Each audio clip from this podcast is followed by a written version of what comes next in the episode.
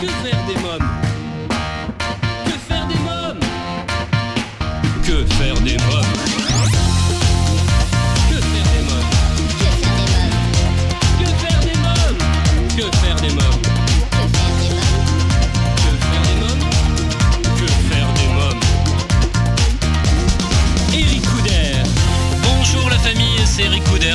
Heureux de vous retrouver pour un nouveau numéro de Que faire des mômes, l'émission pour toute la famille à partager sans modération.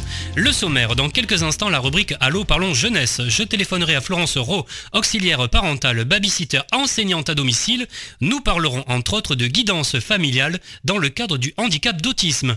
Des livres à découvrir, j'ai lu La princesse sans visage de Annelise Ziwika et Pompon cherche sa maison, son auteur Nicolas Pirou répondra à mes questions dans quelques instants. Dans la rubrique À vos agendas côté cinéma, nous découvrirons la bande-annonce du film Astérix le secret de la potion magique.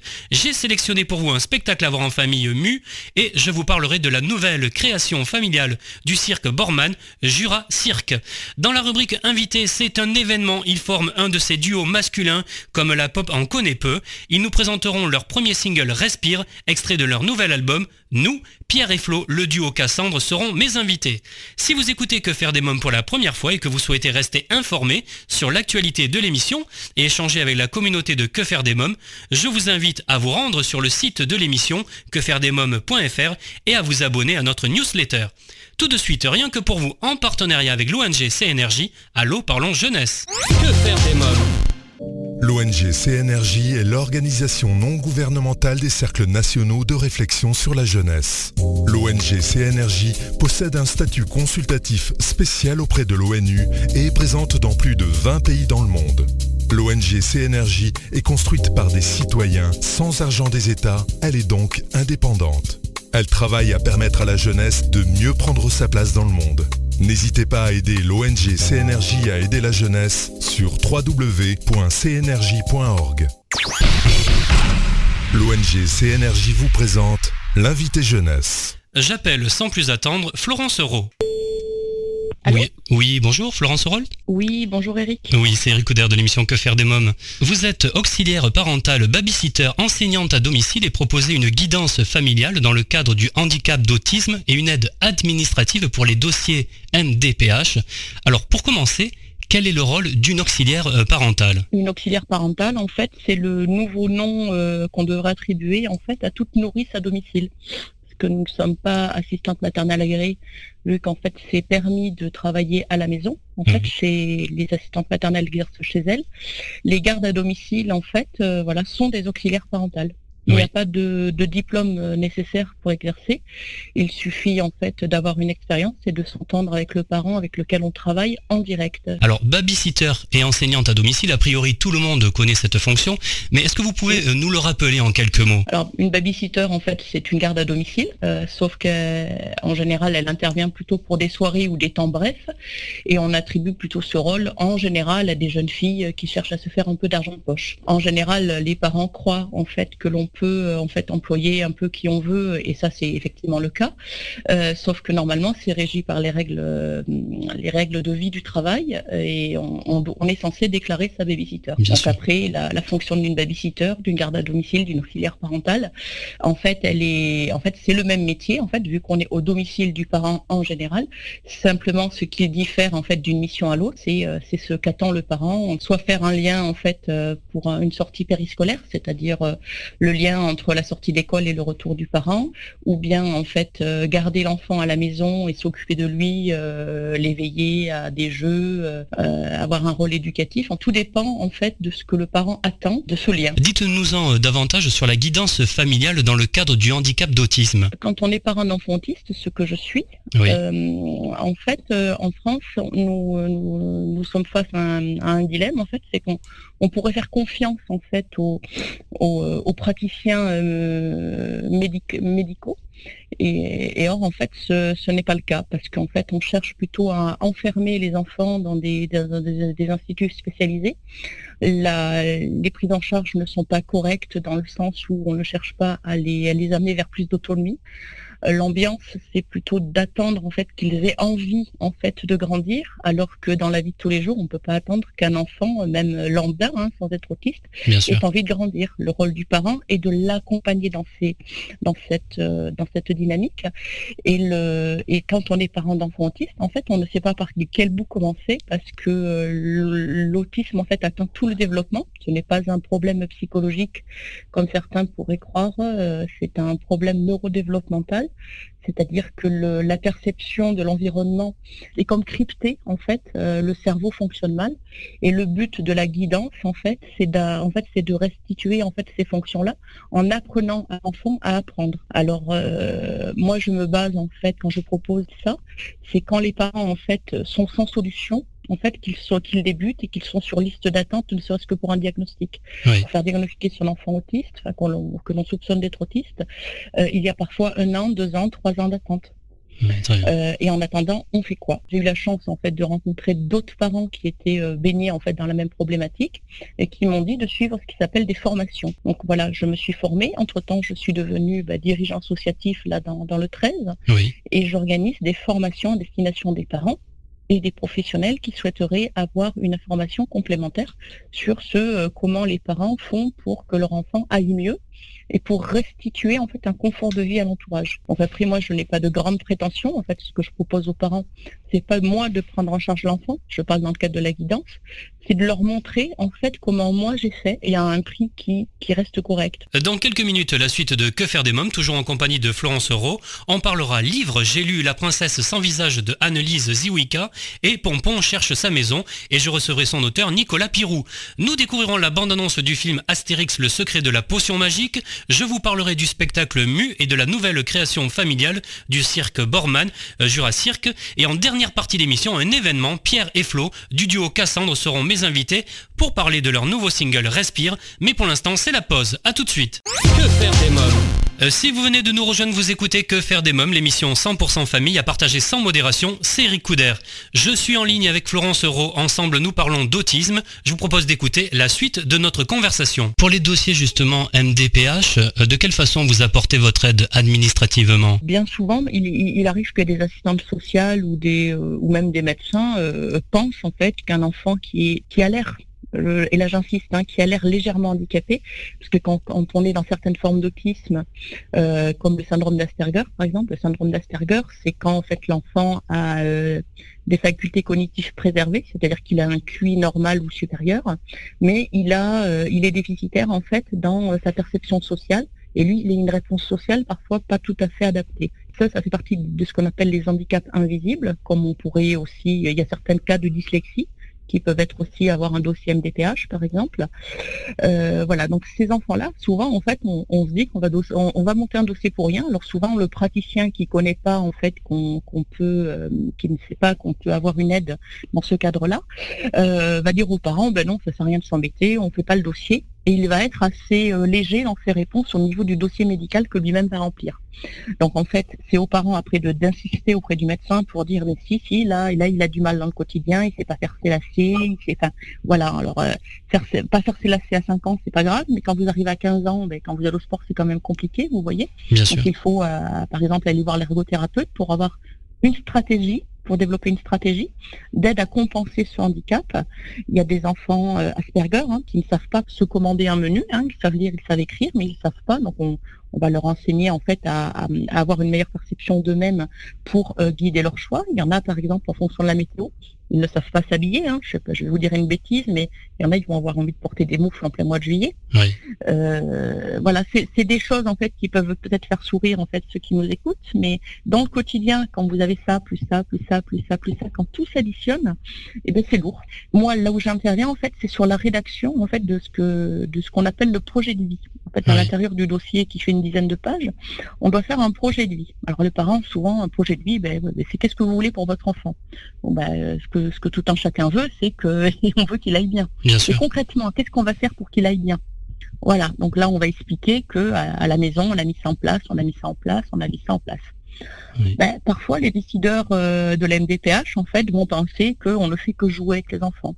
Ben oui, mais moi, là, vous voyez, là, je suis dans la chambre de mon fils, j'ai un placard qui fait 2 mètres de, long sur 2 mètres de haut. Il a 19 ans et ce placard est rempli de jeux.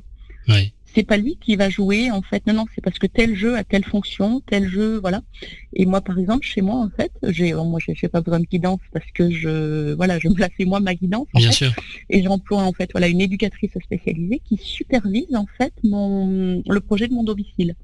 Le projet, voilà, moi j'emploie des intervenants. Donc moi, je suis moi-même dans ma vie à moi intervenante auprès de certaines familles euh, pour faire un petit peu d'éducatif, mais ça, j'en parle pas trop parce que je le fais qu'auprès d'un ou deux enfants de temps en temps quand le parent sait pas trop, quand euh, ils ont une absence, ou quand on sait que ça va pas durer dans le temps. Euh, puis c'est pas ce que je veux faire dans le dans la durée. Mais bon, ça m'arrive moi moi moi-même de l'être. Mais chez moi par exemple, donc j'ai une éducatrice spécialisée en, en autisme qui est elle-même formatrice. qui dirige en fait trois intervenantes de mon domicile en fait et qui va donc en fait donc là on a un projet social, on a un projet loisir, on a un projet autonomie et on a un projet euh, plus, euh, on va dire un peu plus scolaire. Je vous remercie euh, Florence Euro, merci beaucoup. Merci. Au revoir. Au revoir. si vous souhaitez contacter Florence Euro, je vous invite à vous rendre sur quefairedesmoms.fr et à suivre le lien que vous trouverez dans la page podcast de cette émission. À présent, votre rubrique J'ai lu. Que faire des mômes? Cette semaine, j'ai lu deux livres. Pompon cherche sa maison, son auteur Nicolas Pirou répondra dans quelques instants à mes questions, mais d'abord je souhaitais vous faire découvrir un joli petit livre, La princesse sans visage de Annelise Ziwika. Déborah avait l'habitude les soirs de pleine lune d'aller cueillir de magnifiques fleurs avec sa maman. Mais un soir, elle fit la rencontre d'une sorcière qui lui jeta un mauvais sort. La petite princesse se retrouva sans visage. Des années plus tard, le mal s'abattit sur le royaume la petite princesse, en compagnie d'une jeune femme, d'un capitaine et d'un oiseau, partit à l'aventure pour essayer de récupérer son visage et sauver son royaume. La princesse sans visage de Annelise Ziwika aux éditions Atelier Livre. À présent, un tout autre registre, l'ours pompon se cache dans les chefs-d'œuvre du musée d'Orsay. Saurez-vous les retrouver? Pompon cherche sa maison, c'est le titre de ce livre artistique. Pour nous en parler, j'ai rencontré pas très loin du musée d'Orsay son auteur Nicolas Pirou. Bonjour Nicolas Pirou. Bonjour. Euh, vous publiez aux éditions Azan Pompon cherche sa maison, un magnifique ouvrage euh, en coédition avec le musée d'Orsay. C'est le troisième album autour de l'ours Pompon. Euh, Nicolas Pirou, qui est l'ours Pompon et quelle est sa véritable histoire? C'est l'ours de François Pompon, qui est un sculpteur qui allait faire ses recherches au Jardin des Plantes et qui finalisait après dans son atelier. Alors pourquoi l'ours Pompon, le vôtre cette fois-ci, qu'on retrouve dans le livre, veut-il quitter le musée d'Orsay? Comme il est toujours au même endroit, on lui a enfin, on lui a alloué une, place et forcément, euh, il s'ennuie, donc il veut chercher, euh, il voudrait avoir un espace à lui. Euh, et, donc pour ça, et eh ben, le plus simple pour lui, c'est de se promener dans le musée et de chercher dans les œuvres du musée s'il n'y aurait pas un endroit qui pourrait l'accueillir, un endroit qui lui plairait. Quelle est l'originalité de ce livre? Moi je pense ça comme un jeu. Euh, où on doit chercher donc cet ours dans les, dans les reproductions et dans les différentes œuvres euh, du musée d'Orsay. Euh, après c'est un jeu, j'espère que c'est vraiment un jeu pour le lecteur. en tout cas moi c'est un jeu pour moi de le faire. Donc l'originalité elle est là, elle est de, de pouvoir en plus comme ça se promener dans des œuvres complètement différentes les unes des autres, dans des styles différents et euh, de découvrir, euh, découvrir des œuvres, découvrir des, peintres euh, par ce biais-là. Dans quelques minutes, votre émission Que faire des mômes continue toujours en compagnie de Nicolas Pirou pour en savoir davantage sur l'ouvrage Pompon cherche sa maison. Nous découvrirons la bande-annonce du film Astérix le secret de la potion magique. Je vous parlerai du spectacle Mu, de la nouvelle création familiale du cirque Borman Jura Cirque. Pierre et Flo du duo Cassandre nous présenteront leur nouveau single Respire, mais pour l'instant c'est la pause. A tout de suite. Que faire des mômes euh, Vous écoutez Que faire des mômes, votre émission culturelle pour toute la famille, c'est Eric Couder. Euh, Nicolas Pirou nous parle du magnifique ouvrage Pompon cherche sa maison. Je vous propose d'écouter la suite de l'interview. Quelles sont les œuvres justement représentées euh, que les enfants pourront découvrir? Il y en a 24 en tout. Hein. Il n'y a pas forcément des tableaux je dirais classiques ou traditionnels. Il y a pas mal de photos, il y a des photos de pays étrangers. Je pense à, à une tribu d'Indiens et un tipi. il y a il y a d'autres choses que des tableaux, de la peinture classique en fait, ou, même de la sculpture classique. Quelles sont justement les œuvres les plus difficiles à retrouver? On essaye de varier, varier les plaisirs, c'est-à-dire en faire des qui sont faciles. Il ne faut pas oublier que c'est un, au départ c'est un beau livre pour les enfants, euh, et d'autres qui sont plus difficiles. Il y a des enfants qui, j'ai un neveu qui les trouve presque tous euh, très très facilement. Euh, Nicolas Perrou, qu'avez-vous envie de dire à nos auditeurs pour qu'ils se procurent euh, sans plus attendre ce nouvel ouvrage? Que c'est pas forcément pour les enfants, ça a été pensé au tout départ pour les enfants, mais visiblement les adultes aussi s'amusent beaucoup avec. Et surtout, c'est un espèce de, de, petit dada que j'ai, mais c'est que ça permet de regarder et d'appréhender une œuvre d'art en enlevant le côté sérieux du truc, parce que euh, on n'est pas conservateur de musée. Euh, moi j'estime, et ça c'est une réflexion personnelle, c'est un, avis personnel que euh, le musée ça doit être rigolo, on vient pas là pour s'ennuyer, qu'il y a un tas de choses à découvrir dans les œuvres d'art, et surtout pas de façon sérieuse, on a bien le temps après de de voir ça de cette façon-là si on en a envie, mais euh, il, faut, il faut vraiment y prendre du plaisir. Merci Nicolas Pirou. Merci à vous. Euh, Pompon cherche sa maison, un livre de Nicolas Pirou aux éditions Azan. Euh, dans la même collection, vous trouverez les deux premiers volumes des promenades de l'ours blanc de François Pompon euh, dans les chefs-d'œuvre du musée d'Orsay, mais aussi les promenades de son ami Hippo dans ceux du musée du Louvre. si vous souhaitez en savoir davantage sur ces deux livres que je vous ai présentés aujourd'hui, rendez-vous sur quefairedesmoms.fr. Vous trouverez un lien dans le podcast de cette émission. Alors chers parents, grands-parents, tantes et oncles, marraines et parrains, vous vous demandez souvent que faire des mômes le week-end, comment les occuper pendant les vacances scolaires, quelles activités leur faire faire après l'école? Eh bien, chaque semaine, je partage avec vous mon agenda de tonton hyperactif et super branché. Alors, à vos agendas. Que faire des mômes? Alors la famille, ma sélection cette semaine côté film à voir en famille au cinéma, c'est un événement, il sortira en salle le 5 décembre prochain, Astérix, le secret de la potion magique, à la suite d'une chute lors de la cueillette du Guy, le druide Panoramix décide qu'il en est temps d'assurer l'avenir du village. Accompagné d'Astérix et Obélix, il entreprend de parcourir le monde gaulois à la recherche d'un jeune druide talentueux à qui transmettre le secret de la potion magique.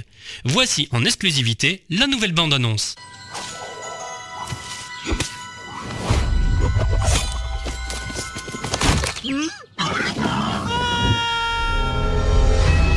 Pas une fois je ne me suis même tordu la cheville. Pas une fois. À partir de maintenant, je ne dois plus être le seul à connaître la formule de la potion magique. Quoi Je vais donc partir à la recherche d'un jeune successeur à qui la confier. Quoi Catastrophe, Obélix. Qui sait ce qui se passerait si la puissance de la potion magique tombait dans n'importe quelle main? Panoramix. Avez-vous en tête la liste des jeunes druides gaulois bien cotés? Je crois qu'on a des petites fiches. Des petites fiches? La petite fichette maison. Impeccable! Impeccable Là, j'ai les super nuls. Ceux-là, ils sont pas fichus de faire une soupe à l'oignon. Ici, les mauvais, mais qui arrivent quand même à bricoler deux, trois trucs. On me surnomme Magnétique. Et là, les très bons.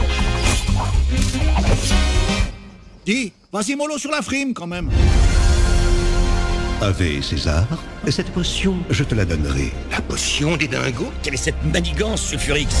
Ce soir, c'est la fin du village de crétins moustachus. La fin d'Astérix. Je verse ça là-dedans. Tu te prends pour un druide? Je vois pas pourquoi ce serait plus dur que d'être poissonnier. Chargez Vite, Obélix, fonce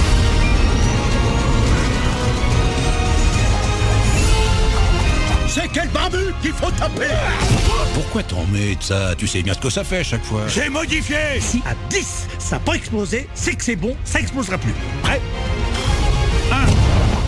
Si t'es aussi bon druide que poissonnier, il va y avoir de la performance. Alors, qu'est-ce qu'il raconte le gros lardon? Il ferme un peu son caca là Tu veux faire le show avec moi? Ah, bah oui, c'est fini là. Oh non, moi je pense que je devais être sur la fin, fin, fin. Le secret de la potion magique, un film à découvrir le 5 décembre prochain en famille au cinéma. Spectacle à présent coup de projecteur sur Mu, un spectacle de danse et marionnette de la compagnie juste après, euh, conception et mise en scène de Karine Galdaroni. Mu est un poème visuel et chorégraphique qui embarquera petits et grands dans un parcours initiatique sur le fil tendu entre la vie et la mort, l'inertie et le mouvement, le dedans et le dehors.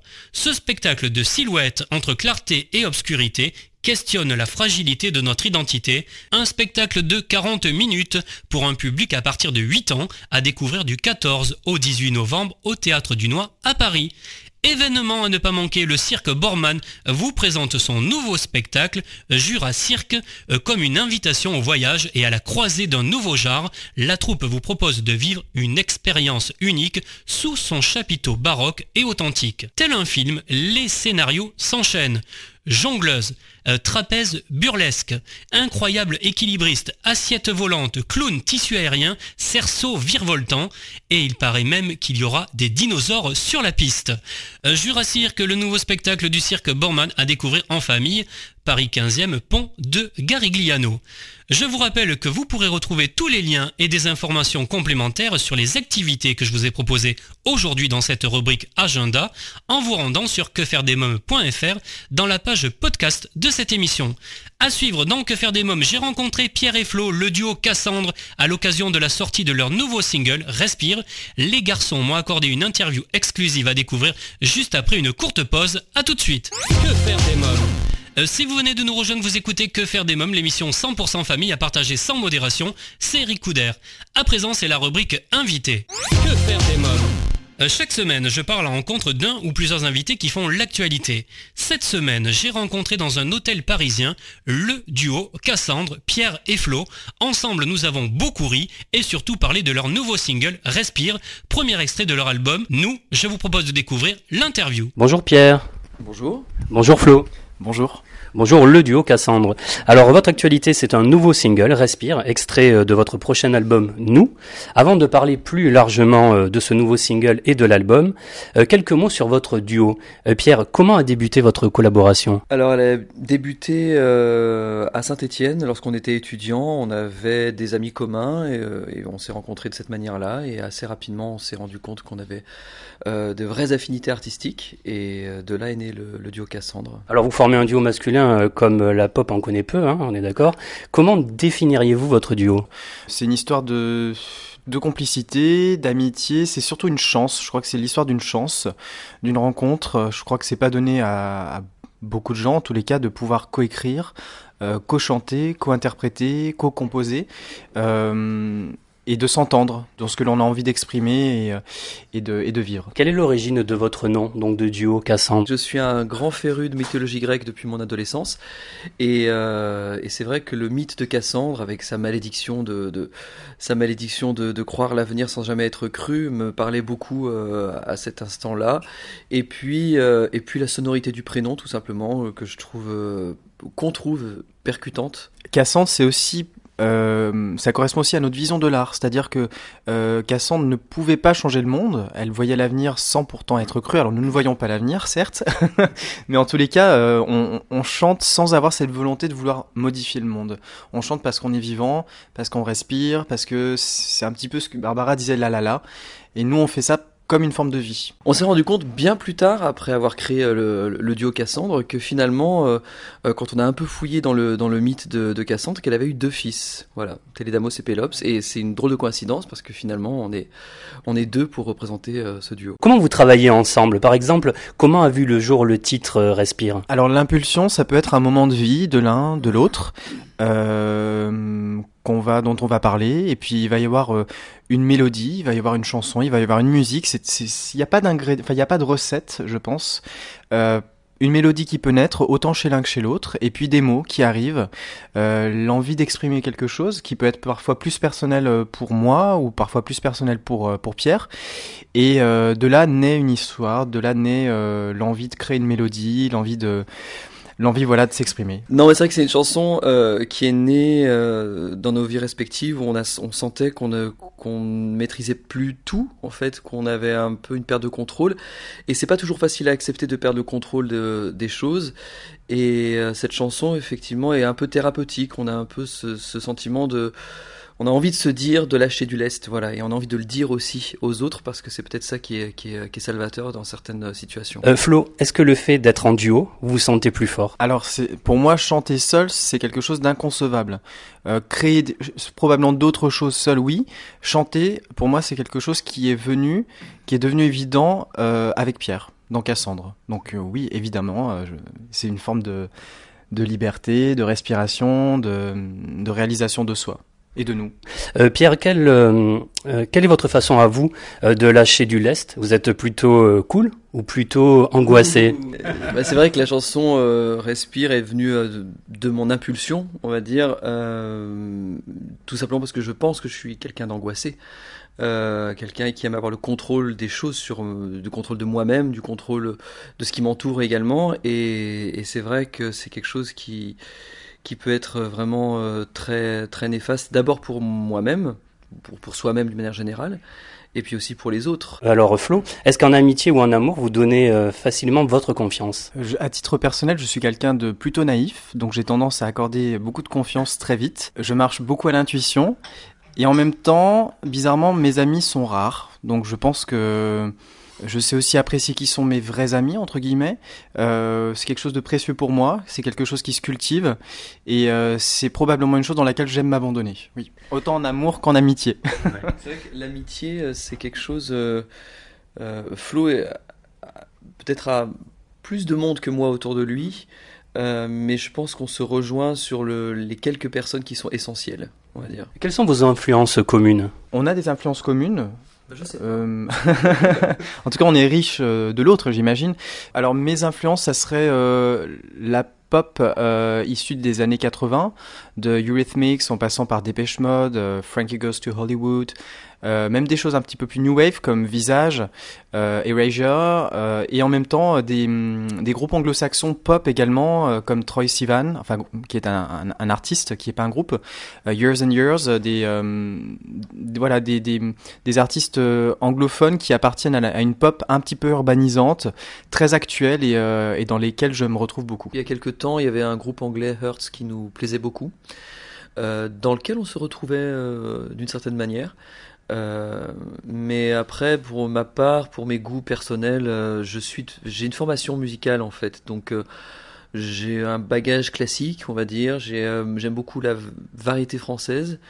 voilà. Après, au niveau international, je pense que je rejoins un peu Flo, mais au niveau francophone, je pense que j'aime les chanteurs ou les chanteuses qui ont euh, le sens de la mélodie, ça c'est vraiment quelque chose qui me touche, et puis le sens du texte. Vous avez commencé la musique très tôt, à 9 ans il me semble, vous faisiez du piano? Euh, Oui, alors pour, euh, pour un musicien c'est tard, hein. Commencer le piano ou la musique à 9-10 ans, ça reste quelque chose de, de plutôt tard. Voilà, après j'ai voulu faire du piano, voilà, et puis après ben j'ai continué et puis j'ai commencé un petit peu à m'intéresser moi-même à la composition, à, à, la composition de musique, puis après de chansons.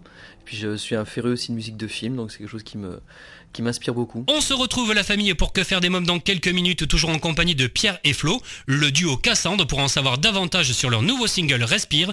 Mais pour l'instant, je vous propose de faire une courte pause. À tout de suite. Que faire des mômes? De retour pour la suite de Que faire des mômes, votre émission familiale à partager sans modération, c'est Eric Couder.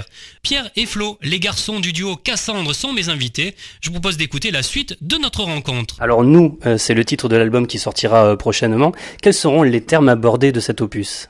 Alors les thèmes, il y en a qui sont pour nous euh, quasi permanents, c'est-à-dire qu'on chantait, qu'on chante et qu'on chantera. Je pense à la liberté, je pense euh, aussi au bonheur d'une certaine manière. Et puis euh, il y a aussi l'idée hum, du rapport au temps, le temps qui passe, comment vivre avec le temps, comment vivre avec le moment présent. Et il y a aussi quelque chose qui, est devenu plus présent dans dans, l'album qui va sortir, c'est l'enfance, ce lien qu'on a avec l'enfance, le lien qu'on a avec le monde et qui se modifie avec le temps. Le temps revient toujours.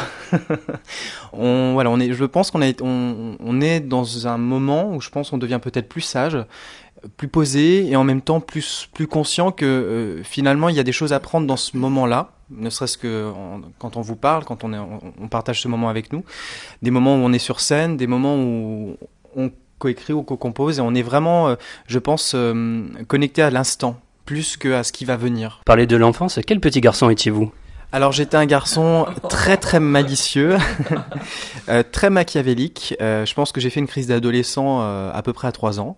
Et puis il y a eu une, bascule à partir de l'âge de 5-6 ans où je suis devenu, peut-être un petit peu plus tard, je suis devenu très sage. Et vous Pierre Lorsque j'étais petit garçon, je pense que j'étais au contraire très sage. Parce que j'avais peut-être deux grands frères un peu plus compliqués à gérer. Et puis un contexte familial particulier également. Donc c'est vrai que euh, inconsciemment, je pense qu'il fallait que je sois sage. Euh, quel souvenir vous gardez de X Factor? Ça a été un moment important hein, de votre carrière. Alors c'était un moment de télé euh, éphémère, je dirais, parce que ça a été ponctuel. On est, on est apparu une fois à l'écran. On a décidé de pas continuer puisqu'on avait des, des projets d'albums qui, qui étaient très concrets pour nous et on voulait pas les mettre en péril. ceci dit, ça reste une expérience très belle dans la mesure où les quatre membres du jury ont instantanément compris ce qu'on était venu leur donner. Et ça aussi, je pense que c'est une chance, ça arrive pas tout le temps. Euh, on a pu proposer euh, une version de, de, la chanson Alejandro de Lady Gaga qu'on avait totalement remaniée et on s'est senti totalement libre de, de, de, venir, de la proposer, de la chanter comme on avait envie de la chanter, de venir habiller comme on avait envie d'être habillé. On s'est pas senti dans le contrôle. Et du coup, ça reste un moment très euh, très agréable. Respire, c'est votre premier single, extrait de ce deuxième album Nous, single que nous allons écouter euh, dans quelques secondes. Je vous laisse nous le présenter, vous êtes d'accord? Je pense que c'est une chanson euh, qui donne envie de respirer, et je pense que c'est comme ça qu'on l'a euh, ressenti au moment de la composition. Ça ne veut pas dire que c'est une chanson qui a été composée dans la sérénité, mais c'est une chanson qui veut donner envie de trouver la paix, en tout cas de de lâcher du lest et de, vivre les choses telles qu'elles viennent sans, vouloir les contrôler. Merci beaucoup, merci Flo, merci Pierre, le duo Cassandre, merci. Merci beaucoup. Merci à vous.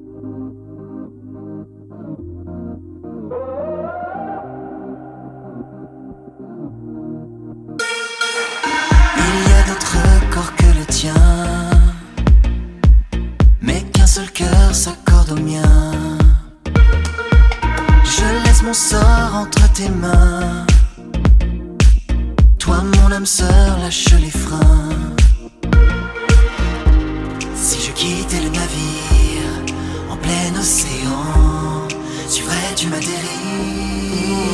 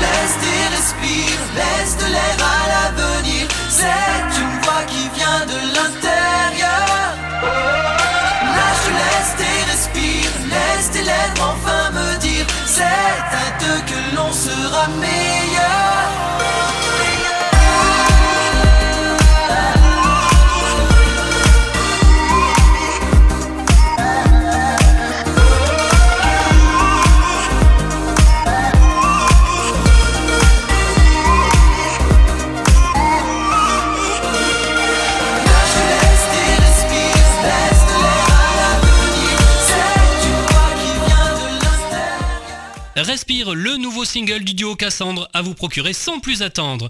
A noter que l'album Nous sortira le 15 février prochain et que le duo sera en concert au nouveau Casino à Paris le 23 mars.